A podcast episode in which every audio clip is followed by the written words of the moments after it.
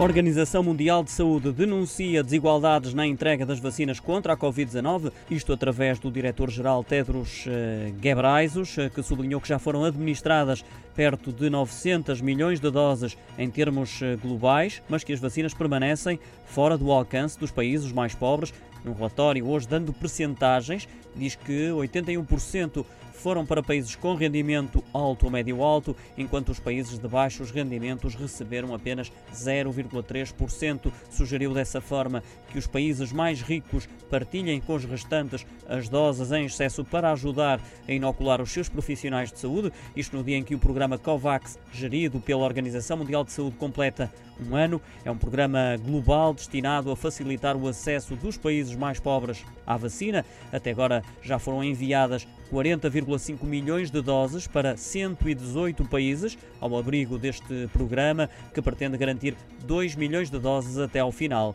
de 2021.